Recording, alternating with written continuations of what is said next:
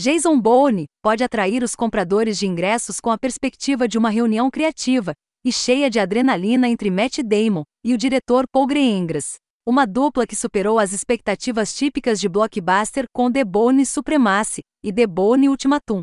Sendo um fã de ambos os filmes, eu também tinha grandes esperanças de um retorno à forma do personagem que compartilha um monograma com 007.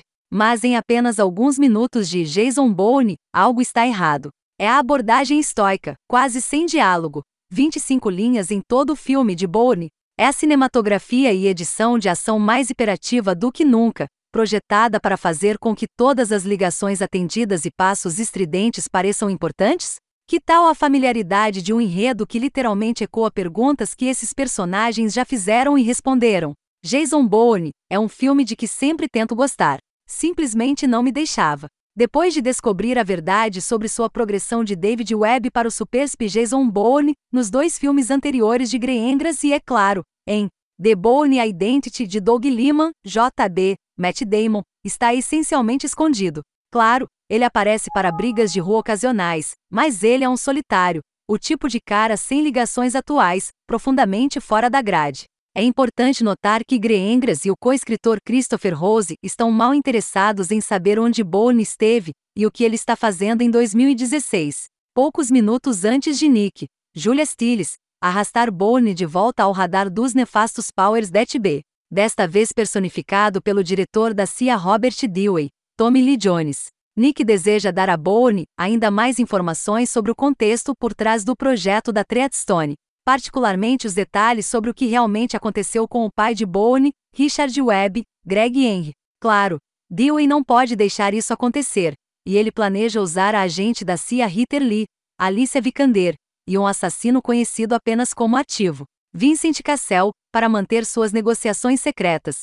Uma das razões pelas quais Dewey está particularmente em pânico com o retorno de Boone é que ele também está profundamente envolvido com um pioneiro da tecnologia, chamado Aaron Kaloor, Riz Ahmed, atualmente visto em The Night Of da HBO, o chefe de uma empresa chamada Deep Drawing que promete níveis intensos de privacidade para seus clientes, mas tem trabalhado com a CIA em segredo. Jason Bourne inclui várias das maiores preocupações atuais, privacidade na internet, invasão do governo, mas eles parecem uma fachada. Matt Damon disse em uma conferência de imprensa em 2007 que ele pensou que sua iteração de Jason Bourne havia acabado. Ele havia chegado ao ponto final da jornada de seu personagem, sua busca por sua identidade. Ele afirmou: todo aquele mecanismo de propulsão interna que move o personagem não está aí.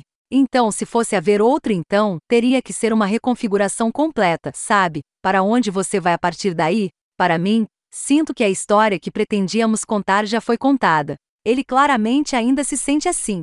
Damon pode ser um ator complexo e voltado para o personagem com o material certo, mas seu coração não está nisso. Tommy Lee Jones sente-se ainda menos envolvido com o pouco de personagem que lhe foi dado, e a pobre Alicia Vikander pode muito bem ser chamada de dispositivo de enredo, porque sabemos exatamente o que seu arco vai ser a partir do minuto em que a vemos.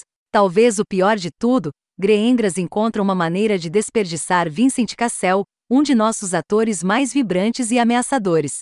Cassel faz a maior parte de sua atuação carrancudo através de uma mira de franco-atirador, e não tem permissão para realmente escapar até o final do filme. Apenas Riz Ahmed causa algum impacto no nível de desempenho, fazendo muito com muito pouco. Observe como ele sutilmente interpreta um empresário de sucesso que sabe que seus esqueletos estão prestes a cair de seu armário. Há uma versão muito melhor de Jason Bourne, que se concentra nele, contrastando seu arco como um homem preso em algo maior do que ele mesmo com o de nosso herói. Apenas Riz Ahmed causa algum impacto no nível de desempenho, fazendo muito com muito pouco. Observe como ele sutilmente interpreta um empresário de sucesso que sabe que seus esqueletos estão prestes a cair de seu armário. Há uma versão muito melhor de Jason Bourne, que se concentra nele, contrastando seu arco como um homem preso em algo maior do que ele mesmo com o de nosso herói. Apenas Riz Ahmed causa algum impacto no nível de desempenho, fazendo muito com muito pouco.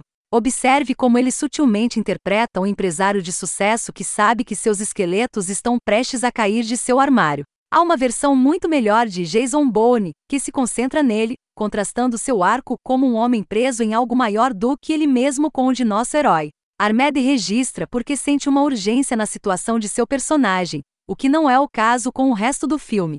Raramente houve tanta intensidade na busca por uma história que parece não ter interesses.